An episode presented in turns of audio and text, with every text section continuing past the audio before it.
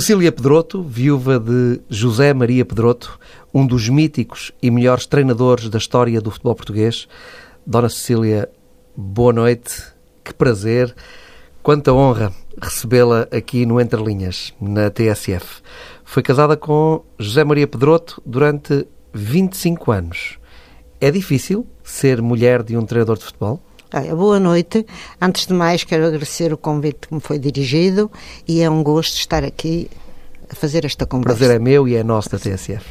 Quanto à pergunta que me fez, ser casada com um treinador de futebol é algo que não é muito fácil, porque nós temos que abdicar de muita coisa devido à profissão de treinador, que é uma, uma profissão em que eles estão muito ausentes e, além de mais, uma profissão muito absorvente. Teve que abdicar da sua vida profissional? Pois, tive que abdicar. Tirei uma licenciatura em farmácia. que Nunca exerceu? Não, exerci depois de ele ter falecido. Mas enquanto ele foi vivo, nunca exerci, porque havia outras prioridades. E, e as prioridades, como ele estava muito tempo ausente, eram os filhos. Três filhos? Dois Quando acabei o curso, rapariga. tinha dois. Mais tarde veio um outro, veio um terceiro.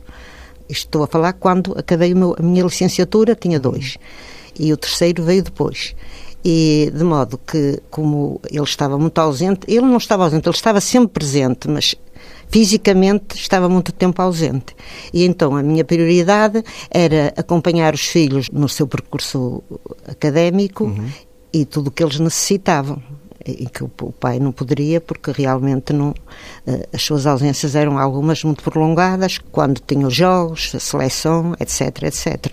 E falava-se modo- muito de futebol lá em casa? Não, não, ele de futebol não falava muito. Ele eh, Nem com os filhos? não, quem o acompanhava mais no futebol era o meu filho Rui, que era o filho mais velho e que adorava futebol, e ainda adora, gosta muito de futebol. E os- o pai, quando ia ver jogos, era ele que o acompanhava, porque, como todos sabem, mas eu vou aqui repetir, o meu marido era um apaix- vivia apaixonadamente a sua profissão. De modo quando não havia jogos dos clubes onde ele estava, estou, pronto, posso me referir ao Porto, que foi onde ele esteve mais tempo, ele ia ver jogos das distritais. Ele, ele tinha que ver futebol. Se o Porto não jogava, ia ver o Rio Tinto, eh, estou-me a lembrar do Rio Tinto, tinha que ver sempre futebol. E nós acompanhávamos sempre, íamos, eu e os meus filhos. E o Rui é que ia com ele ao jogo, os outros ficavam. O o já ainda era pequenito, que era o meu filho Pedro, e a minha filha ficava comigo, porque nós, os nossos domingos eram passados sempre no futebol. Eu ia a Guimarães, quando o Porto não jogava, por qualquer motivo, nós, eu ia aqui imenso a Guimarães e a Braga, porque o Porto não jogava ao domingo e o- os outros clubes não jogavam no dia em que jogava ao Porto. E ele treinou modo- outros clubes também? Treinou primeiro Vitória Setúbal, o Guimarães, não, antes teve outros, não é? Teve, treinou o, o Barzim, o Vitória de Setúbal, Boa Vista? o, o Boa Vista e o Guimarães. O Boa Vista, que foi- com ele foi um- uma equipa fantástica, era chamado Boa Vistão, e onde tenho grandes amigos e que ainda os preservo. E o Vitória Setúbal também, que foi uma equipa fantástica, que ele chegou lá e fez uma revolução autêntica na equipa. E eu recordo-me dos jogos fantásticos com clubes internacionais. Por onde ele passava, deixava a sua marca. Isso é A senhora também ia ao futebol, não? Não, não ia. Nunca ia? Não, nunca. Nem às Antas, quando Às ele Antas, ao Porto? nós, quando ele treinava o Porto, nós tínhamos, éramos todos sócios de lugares cativos, que era no antigo estádio, não é? Mas ele não, os filhos iam, os meus filhos iam ao futebol. Mas eu, eu era sócia, mas ele não gostava que eu fosse ao futebol. Dizia que o futebol não era para mulheres, porque os palavrões, etc., aquilo tudo. Ele era uma pessoa muito exigente e em casa não era inadmissível que alguém dissesse um palavrão. O meu filho, quando veio de Coimbra, o Rui, que ele esteve cinco anos em Coimbra a tirar o curso de Direito, ele vinha muito com esta linguagem, é pai, é pai, é pai, e ele chamou a atenção por isso, porque não gostava dessa terminologia, é do é pai, é pá, de modo que ele E pá, é um gelado. é pá, é um gelado, mas ele sabe como é que isso era muito. Ainda usam muito isso agora. Isto estão a reportar aos anos 70 e 80, não é? Agora a juventude é muito diferente, não tem nada a ver uma coisa com outra, não é? Era uma pessoa muito exigente. Viviam nas Antas. Só fomos para as Antas quando ele foi para o Porto. Eu vivia ali no Carvalhido, eu vivia com os meus pais. Depois fui para Setúbal e quando regressei de Setúbal... É que, é que comprou a casa fui, perto do Café ainda fui viver com a minha, porque, entretanto, o meu pai faleceu em Setúbal, faleceu muito novo. E, faleci, foi em Setúbal que ele faleceu, foi lá visitar-nos e ficou lá. Porque o meu pai era uma pessoa bastante doente, fumador, por causa, morreu por causa do tabaco. Não? Eu, me, quando mudava de clima, ressentia-se muito e ficou lá. E depois, quando regressámos ao Porto, portanto, foi no, antes do 25 de Abril, foi em 74, quando foi a, aquele problema em Setúbal, em que o meu marido abandonou o clube, porque já nesse tempo ele não admitia que lhe calassem a boca e uhum. que...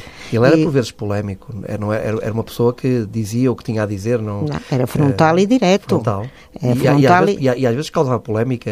Como, é, como é que lidava com isso em casa? Não, lidava muito bem, ele era uma pessoa polémica porque ele era muito ciente dos seus princípios e não abdicava dos seus ideais.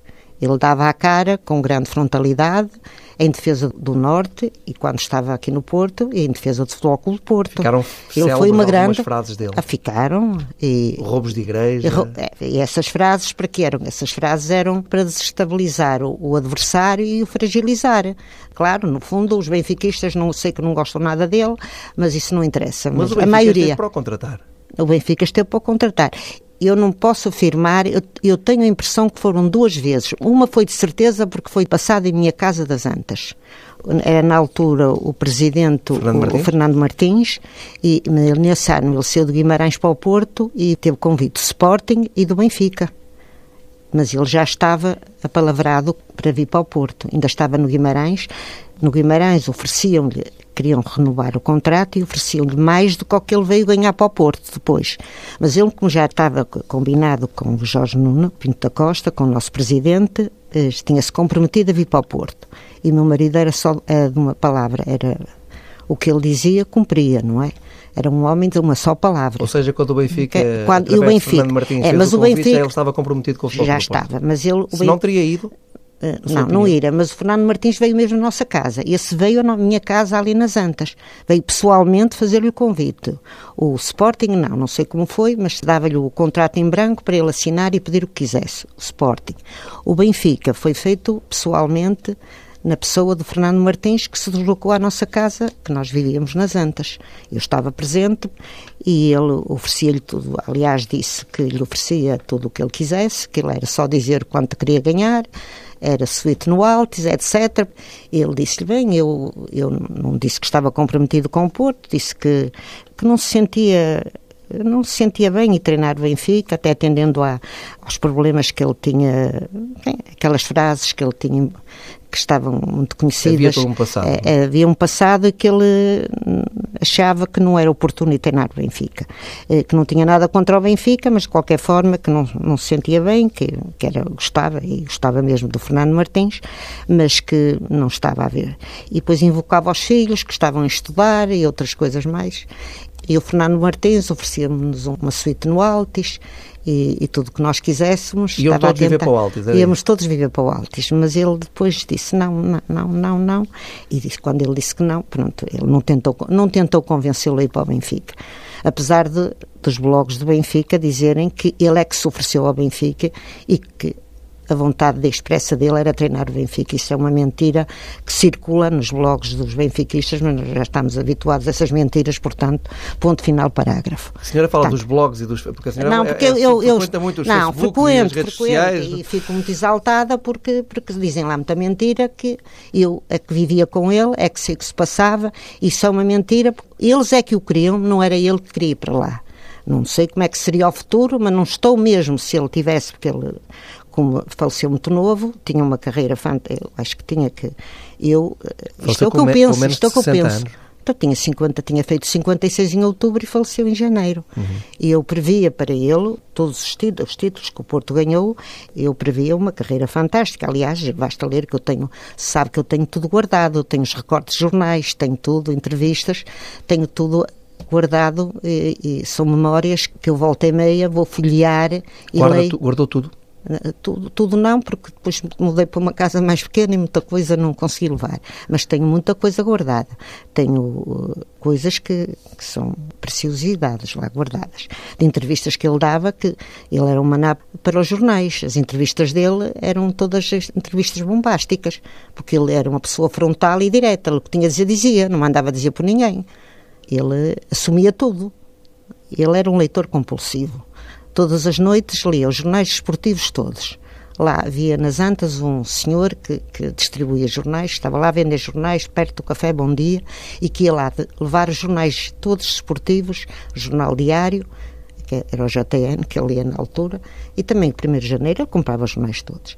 Além de, de jornais, também como um leitor como de, de livros, não é? Uhum. Que ele era uma pessoa que, olha, quando faleceu, o que ele tinha na cabeceira eram os diários de Miguel Torga, nunca me esquece que ele lia-os todos, além de outros, outros portugueses e, e de outros países, não é? Mas os jornais, e quando ele via uma entrevista que não lhe agradava, ele dizia muitas vezes: Olha, Cília, vai buscar um, o bloco e a caneta. Eu disse: Esta hora, às quatro da manhã, vais escrever. Vou, este vai já levar com uma resposta. Geralmente era o jornal A Bola geralmente era, era, quem ele respondia mais era o jornal A Bola, porque uh, havia houve ali uma fase quando o Porto começou a ganhar, quando o Porto uh, começou a ganhar mais que o Benfica, eles, claro, sabe que havia muitos jornalistas que, que eram penso eu, eu também conheço alguns que eram portistas, mas a maior parte não eram. E então ele tinha logo que responder. Não sei se lhes telefonava, se respondia depois por escrito, o que eu sei é que ele, eu tenho, ainda tenho lá guardado alguns apontamentos que ele fazia tenho, que ele escrevia para os jornalistas, porque ele, a ele ninguém o calava, não, não precisava de comunicadores, nada. Ele próprio comunicava e dizia frontalmente, era de uma frontalidade que eu não conheço ninguém. Mas diga, é que não conheço. Não há quem diga que há algumas semelhanças de Sérgio Conceição com ele. Não, se, ah, pensa, não, pensa não que faz se, sentido? Não, eu, eu, eu, não, eu sinceramente eu não percebo muito de futebol. Apesar de estar mas estou a falar ligado. nessa frontalidade, na maneira como... Sim, é capaz. Às vezes mas, ter quase o coração ao pé da boca. Sim, não? tem, é capaz, é capaz de ter, é capaz. Eh, os portistas dizem isso, eu acredito que sim, não vou pôr isso em causa. Agora, eu, a mim não me fica muito bem dizer que eu acho que o meu marido que, que é ímpar, que não, não há outro igual. Aliás, todos os jogadores, não só do Porto, como de outros clubes, que foram treinados por ele, constatam isso. Que ele era um fora de série. Ele tinha uma mente prodigiosa ele estava avançado no tempo. Muitas coisas que dizem agora. Era um adiantado mental? Era, era, era. Mas era mesmo. Até em relação aos filhos, na educação dos filhos. Era uma pessoa. Exigente? Muito uh, exigente, muito exigente. A prioridade, com as notas que tiravam? Muito, muito exigente. A prioridade dele era tirarem uma licenciatura. E Nunca quis que um dos filhos, eh, não, nomeadamente não, os dois rapazes, não, seguissem futebol? Não, não. A Isabel, o, não, porque era uma menina Não, mas diferente. também era um bom atleta. Atletismo, praticava atletismo em Setúbal, mas o pai disse, não, não atletismo não, porque depois ficas com, com, com o, o corpo, não sei como, não era muito adepto, que ela fez uma corrida uma vez e ficou em primeiro lugar, ele, mas gostava que eles praticassem desporto, mas nunca os incentivou ao futebol. A alta mas competição, o meu, não? Não, porque ele disse para a alta competição tinham que ser excelentes. E, e, porque para ser um bom jogador tinham que gostar muito. Eles, o meu filho mais velho, o Rui, praticou basquete e futebol lá em Setúbal. Quem tinha jeito, que o pai notava, era do, o Pedro mais novo, que andava num colégio em Setúbal, e como nós íamos todas as segundas-feiras, era dedicado à família, que era o dia livre que ele tinha. E então nós íamos buscá-lo ao colégio, ao Pedro, era pequenito, que ele foi para Setúbal com 3 anos, 3, 4 anos. E o pai, de longe, eles jogavam muito à bola depois, no fim das aulas, o futebol. E o pai, de longe, punha-se a vê-lo jogar. Ele tinha aqueles jeitos como ele tinha, porque o Zé começou a jogar a bola com, com a bola de trapos era muito novo, que ele foi o, o 11 primeiro filho e quando o pai faleceu ele tinha 7 anos e ele andava sempre, a brincadeira dele era uma bola, era a bola de trapos. Ele foi o 11 primeiro filho? 11 primeiro filho. Já e veio assim um bocadinho fora de veio, tempo? Veio, veio fora de tempo e o pai dizia, e quando o, o pai que era capitão do exército, esse capitão tem um neto muito bonito, e ele dizia, não é meu neto, é meu filho, porque, claro, o pai, o pai era muito mais velho que a mãe também. A mãe tinha 40 e poucos anos e, portanto, o pai tinha mais 13.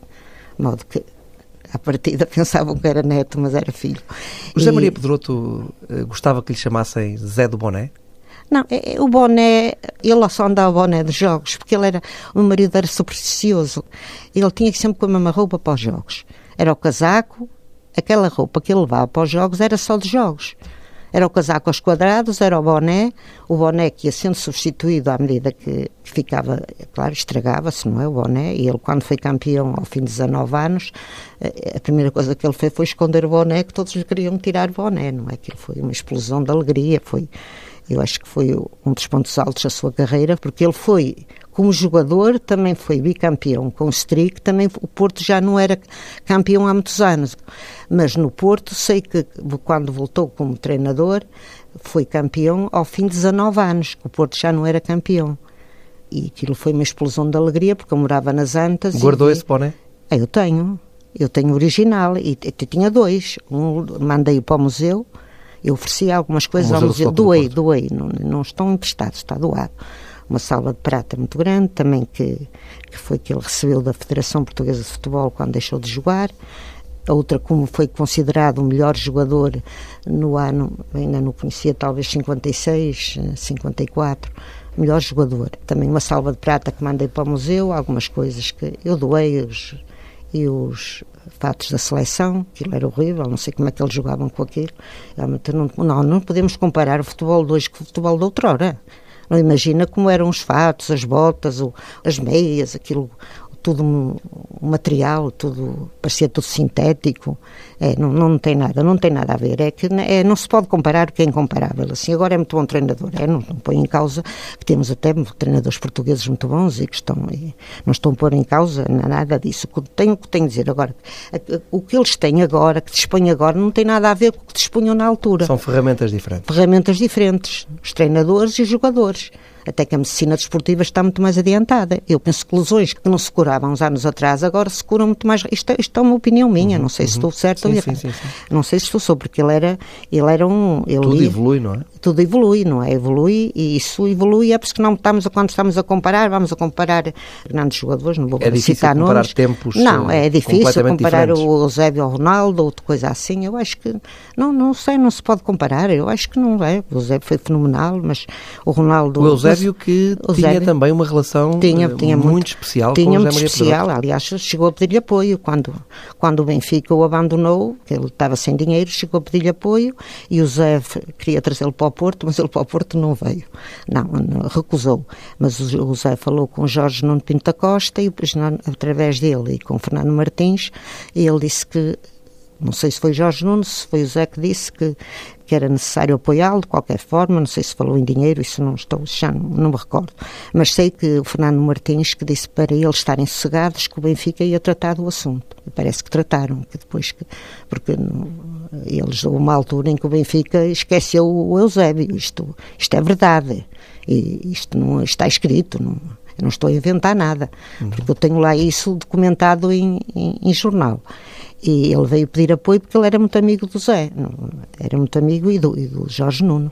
Aliás, isso até agora, quando foi ele faleceu, se verificou que o Jorge Nuno Pinto da Costa apoiou muito até a família, etc. E, e era, era, muito, era muito amigo dele. Pinto da Costa então, também era uma visita era, era, habitual era, lá de casa? Era, era, era. Então, fazíamos, chegámos a fazer férias juntos. Ele não era, além de ser, eh, primeiro foi diretor do departamento de futebol, foi presidente, foi menos anos, mas eh, era um amigo que ele tinha e foi assim, foi com Jorge Nuno Pinto da Costa e José Maria Pedroto que se iniciou iniciou a época de ouro do Futebol Clube do Porto. Era uma dupla imparável.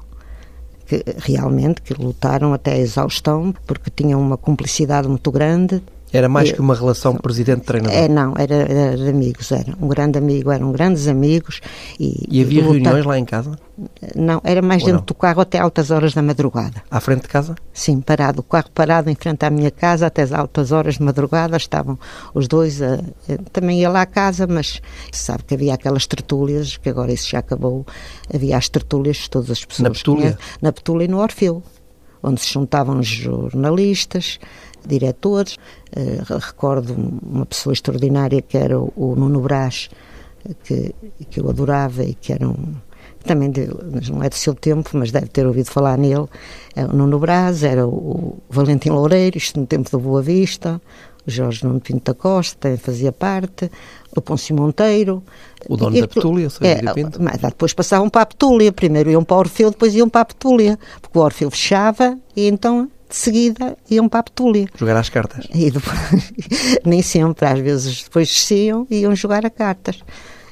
A sueca e a Ricardina, que foi inventada pelo Zé, era um jogo que ele inventou. Ele Um jogo de inventou- cartas que ele inventou. Ele inventou, era a Ricardina, não sei como se jogava, mas sei que foi inventado por ele. Ele jogava porque ele eh, gostava muito de jogar e flippers era uma. Aquilo era, era descontraído. adorava. Flippers? Que havia, havia lá o passatempo, que era num.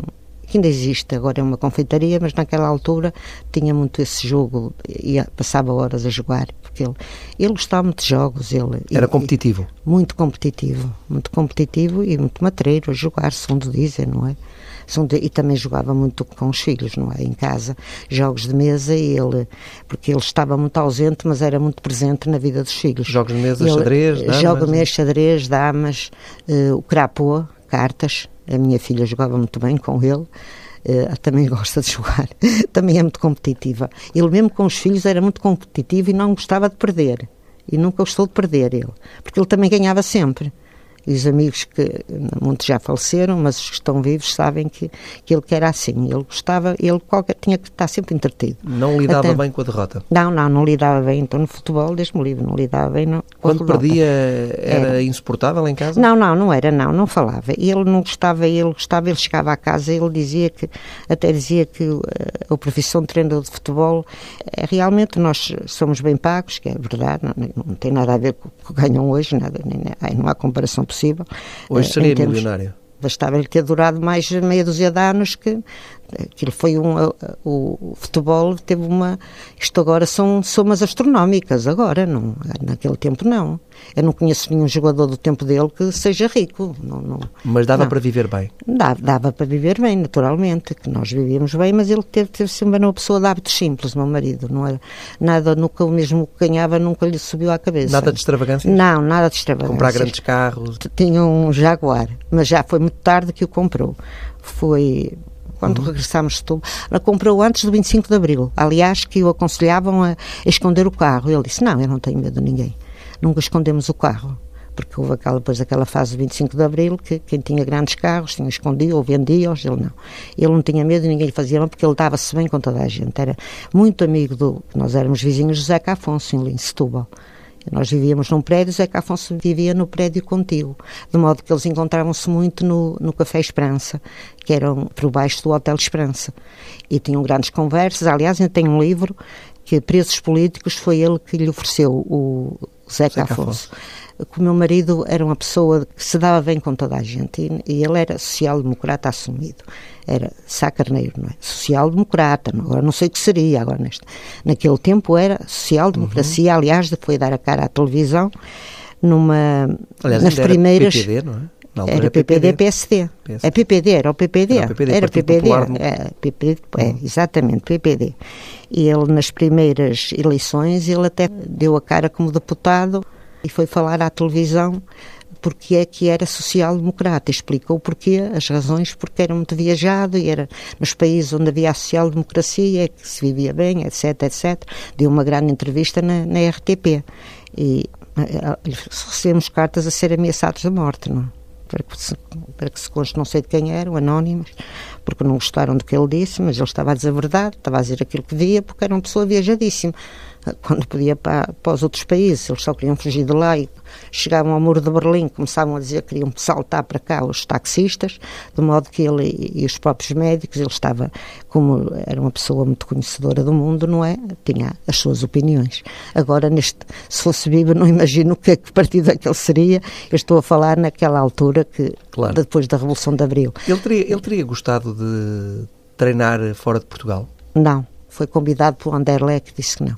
Não sei se, não sei se se fosse se tivesse durado mais anos, sim, mas não. Ele ele ele amava o seu país. Ele foi um eu tenho que isto dizer mais, já disse e repito, foi uma grande voz do Norte. E só tenho pena, agora vou dizer aqui isto que nunca disse, só tenho pena que eles recebeu duas condecorações, uma do Ramalhianos e outra do Mário Soares, e aqui no, no Norte, que foi uma grande voz do Norte, defensor do, foi do Porto, Porto Cidade, além do Futebol Porto, do Porto Cidade. E nunca recebeu nada em troca, porque a medalha de ouro poderia ter sido atribuída. Foi só o nome de uma rua, tem uma rua com o nome dele, lá nas Antas, tem Rua José Maria Pedroto. Foi a única coisa, mas acho que tinha merecido. Agora já passaram muitos anos, agora já não tinha interesse nenhum. Mas, mas naquele tempo tinha. É, Está a procurar nos seus papéis? É, não, não, tem, não foi condecorado por Ramalhianos, grau de oficial da Ordem do Infante uhum. e, e por Mário Soares, grande oficial da Ordem de Mérito, em 95 a título póstumo. E com Ramalhianos foi em 84, estávamos nós em Londres, no 10 de junho não estávamos em cá, estávamos em Londres. E ele depois foi pessoalmente em novembro entregar-lhe a comenda lá à nossa casa. Como é que ele foi. lidou com a doença? Lidou, uh, a princípio lidava bem porque estava com a esperança que se curava, mas por último não porque ele era uma pessoa lúcida? muito lúcida, muito culta e depois, como estava assim, não podia sair de casa, lia muito e depois via filmes, estava a ver televisão, apareceu estes casos de cancro, etc. E ele estava sempre muito atento, mas sempre na, na esperança de se curar. Só mais tarde é que quando viu que já, não, já tinha dificuldade em, em se movimentar, tinha muitas dores, não é? Questões. É que ele eh, se apercebeu da doença e, e, foi uma fase muito complicada. Foi dos períodos mais difíceis que eu passei.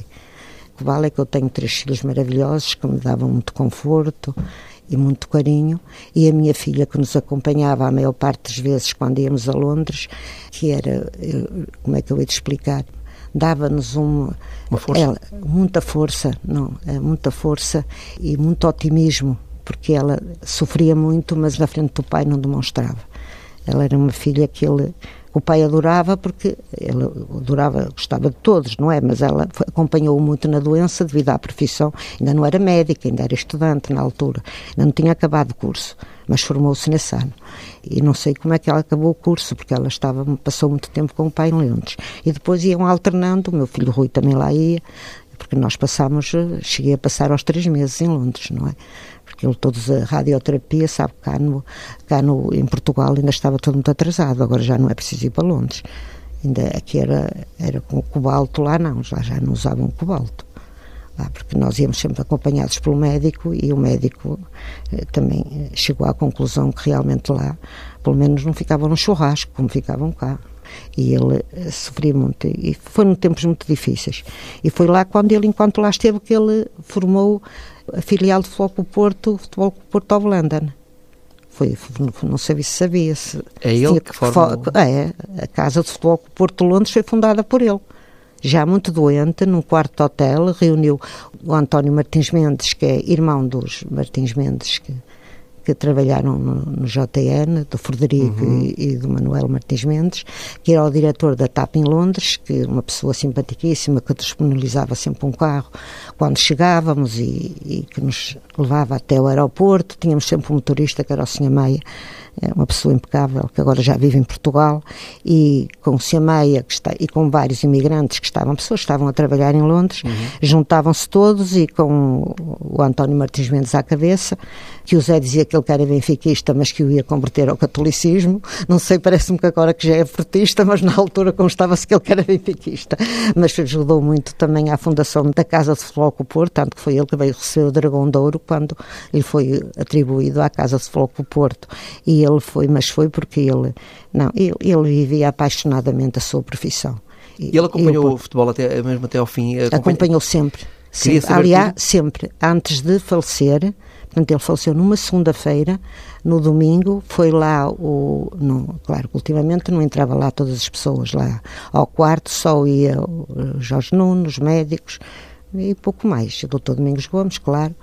E ele, a primeira coisa que lhe perguntou foi o resultado do jogo. O Porto tinha jogado no, no Sul, no Algarve. Não sei se era Portimonense, já não me recordo. Que era o Moraes, o treinador. Era, o Moraes, o treinador. Tinha ficado a, é, pois, o Moraes, o Moraes também já morreu. Tem um, um excelente adjunto que ele teve e uma equipa. Foi, foi e uma coisa também importante. Ele foi o primeiro treinador a formar equipas técnicas Foi muito criticado na altura, muito, que eu tenho lá os jornais. E agora não são equipas técnicas, agora são, não são dois nem três, são cinco, seis, sete, sei lá quantos. Uma equipa técnica é formada não sei por quantas pessoas. Mas foi a primeira pessoa, foi que trabalhou, foi com o Bitaites, o Hernani Gonçalves, Gonçalves, que já começou no Boa Vista com ele, e depois foi com ele para o Porto, e depois o João Mota. E ele é que lhe chamava Bitaites? Eu, eu penso que foi ele que lhe pôs o nome, tenho quase a certeza, mas isso não tem. Eu tenho quase a certeza que esse nome de Vitaites foi o Zé que lhe o atribuiu. Mandava umas bocas, Mandava ficou uma- Bitaites. Ficou o Vitaites e os jogadores gostavam muito dele porque ele tinha, era uma pessoa muito curiosa. Era. E a senhora, alguma vez se envolveu nas questões táticas? Não, a não, Tentar nada. perceber aquilo como é não, que... Não, não, nunca, percebi nunca... nada de futebol. Ah, não? Nada, porque eu, só, eu via ao futebol, via, via com os meus filhos e o meu pai, enquanto era. O meu pai faleceu quando ele estava em Setúbal, mas antes ele já tinha estado passado pelo Porto. O meu pai era um adepto ferrenho do Futebol Clube do Porto, ainda era daqueles que rasgava os cartões quando o Porto perdia, que eram os cartões de cartão, ainda me recordo perfeitamente. Mas eu não ia ao futebol, também não era lá. Eu quando o conheci não tem nada a ver com futebol, eu nem sabia que ele era jogador. Eu conheci-o na praia, na praia de Matosinhos. Eu conheci na praia de Matosinhos, e, sem saber que ele era jogador, mas a coincidência é que eu ia para. Eu ia com Sem uma, boné, na Praia de Matosinhos, sem não, boné. sem boné. A Praia de Matosinhos, que eu ia com uma, o meu pai ia-me lá levar, ainda se usavam as barracas, agora isso já nem se usa, e eu ia com uma minha colega, que, minha colega de liceu, que andava no sétimo ano de liceu. Eu tinha 15 anos quando o conheci, portanto tinha 15. Uma adolescente. Era uma adolescente, depois fiz 16, mas tinha 15 anos. E eh, quando conheci, mas conheci, eu não quer dizer que começasse a namorar. Claro, não começaram logo a namorar, Não, conheceu? não, conheci-o. Que me foi apresentado porque o pai dessa minha colega era da Rádio Clube Português. O pai dela era da rádio. E como era da rádio, ele estava com o Jorge Vieira, que é padrinho da minha filha, conhece de nome pelo menos. Uhum. Jorge Vieira, que também foi diretor do departamento de futebol.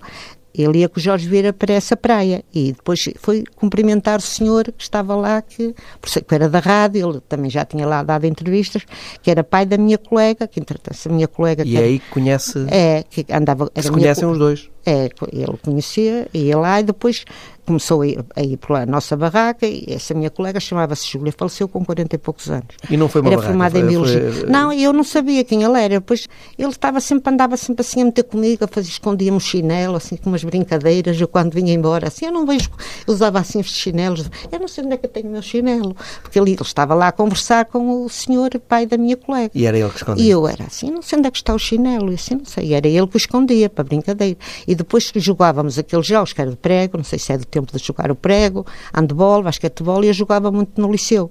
Que eu era uma desportista. Tinha até, até tive, de- no quinto ano do liceu, a minha prenda foram uns patins.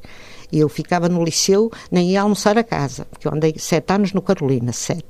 No Carolina. Miquelis. E de modo que eu, eu jogava muito bem. E ele dizia: Menina, tem muito jeito para o desporto. Começava assim com estas conversas, mas eu, como era assim muito. muito... E tinha lá também outro admirador que andava lá Mas depois, atrás como é de que, mim. como- mas depois também acabou É, por ceder, vá. Não, acabei de ceder porque eu ia passar férias para Lamego, senão nunca, nunca tinha casado com ele. Que ele era de Lamego. Depois ele era de Lamego e quando acabou a praia, e depois ele, e o meu pai ia-me levar lá de carro, e eu vinha depois de autocarro, vinha, não, não, não me ia buscar. Essa minha colega, o pai, eu, eu disse, não vale a pena levarem-me a casa, eu vou de autocarro. E ele ainda não tinha carro na altura, ele não tinha automóvel. Ele vinha, andava sempre de táxi. Muito mas depois menos começava a, vir, começava a vir comigo. Isso já foi muito tarde. Claro, estou a brincar, estou a brincar. E começou a vir também no, no- Era carro elétrico, era o elétrico. Uhum. Também vinha e saía comigo na Boa Vista porque ele morava em Serpa Pinto, eu morava no Carvalhido. E vinha todo o caminho, assim, a menina conhece este eh, poema. Amor é fogo que arde sem se ver, é ferida que dói e não se sente, é um contentamento descontente, é dor que desatina sem doer. Eu era assim, conheço, então, pois eu estudei isso no liceu. E tornava, e depois assim, ah, mas não é, não, isso não lhe diz nada. Assim, não, é, é um poema, é um soneto, isso é, um, é de Camões. Eu começava-lhe a recitar os galos de bem, bem, imagina. E ele volta e meia vinha com o poema. Eu nunca imaginava que ele era um poema de amor, não é? Isto era um tipo de. Eu então, pronto, e ele. Era a forma dele se declarar. Era a forma, mas eu não percebia. Não, não valia a pena que eu não percebia. Não percebia lá o que ele queria dizer. E então, quando acabou a praia, ele disse: A menina para onde é que vai passar férias? E eu assim: Vou para Lamego. Se eu nunca, nunca tinha casado com ele se não tivesse esta coincidência.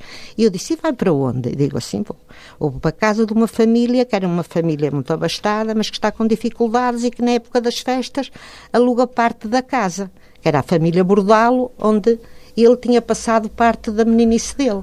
Ele disse, para a família Bordalo? E assim é, a família Bordalo. Mas eles são muito amigos das minhas irmãs. Porque ele tinha uma irmã que, que, tocava órgão, que era professora de piano e tocava órgão lá, no, na, lá em, em Lamego. Depois veio para cá acabar o curso conservatório, mas lá já aprendia piano. E foi a partir daí. Ele mandou-me para lá um postal porque ele, ele sabia a direção das meninas, das Bordalos, essa família Bordalo. E nesse já, postal já se nesse, declarou? Uma carta. Outro dia mostrei à minha neta. Guardou a carta? Tenho-as todas guardadas. Eu tenho as cartas dele. Tenho o diário de que ele, quando ia para Moçambique, esteve, estiveram lá, uns, iam jogar às ex-colónias, não é? Ele fazia-me o diário todo em verso. Todo em verso. Tenho, tenho tudo guardado num saco de linha. Aliás, quando fui lá à Sport TV, a minha casa, para me entrevistar, eu mostrei-lhes. Eles até me pediram para ler um bocado da carta. E a primeira carta que ele me escreveu, eu mostrei à minha neta. A minha neta esteve lá há pouco tempo, ela está a estudar em Lisboa, mas foi lá casa. Só, Raquel, vou-te mostrar uma coisa. Aquilo está, parece que foi escrito hoje. Está num saco de linho, com uma, uma, um saquinho de cheirinhos lá dentro, que comprei no corte inglês, e ela disse, oh, e como lhe disse, ai, que coisa tão linda. Assim, pois é, mas é que antigamente era assim. Agora, agora o amor agora já. Eh, até, até me lembro daquela canção do Cartas de Amor, de, de quem? Do Tony de Matos. Não tem, é, de Tony, mas eu tenho-as. Eu tenho-as todas guardadas. E aliás, estou a pensar que quando morrer, consigo levá-las comigo. Ainda estou a pensar nisso. Tenho-as todas, todas guardadas, mas todas. Aquilo, eu, eu, a dificuldade que eu tinha era de responder àquelas cartas que eu não sabia escrever assim. Dona Cecília, o nosso tempo está, está quase a, a chegar ao fim. Não, uh, isto passa a correr. Pois Deixe-me só fazer-lhe eh, uma questão. dos treinadores uh, uh, da época, com quem é que ele se dava melhor? Eu dava-se muito bem, era com Ferreirinha. Ferreirinha. O Ferreirinha era um grande amigo dele, era o Ferreirinha. Já foi convidado aqui do programa. Já, já sei, eu sei, eu, eu lembro-me, eu vi, eu vi até a entrevista dele. Uhum. Era muito amigo do Ferreirinha e, e, ele tinha muitos, sabe que ele, ele era um filantropo, ele ajudou imensos ex-colegas. Eles iam todos lá e à casa. E é verdade que ele, antes de falecer, eh, fez as pazes com Joaquim Mendes? Foi, é verdade, foi lá a casa. Foi lá a casa o Joaquim Meirinho e o, o advogado. Eles tiveram algumas pegas, não é? Tiveram, tiveram, tiveram, mas sabe que o Meirinho também tinha um feitio assim também, não sei.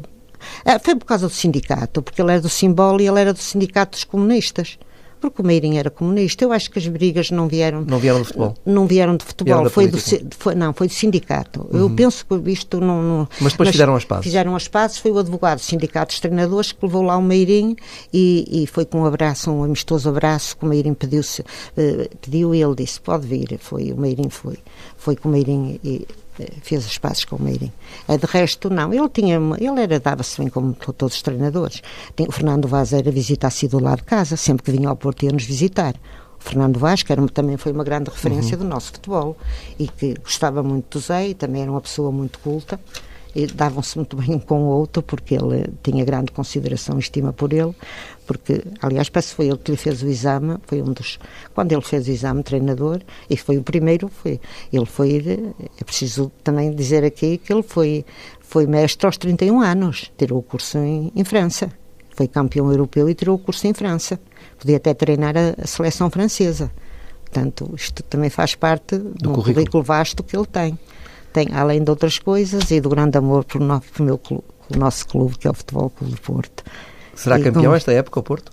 Ah, eu tenho fé, tenho que sim, com este treinador tenho fé.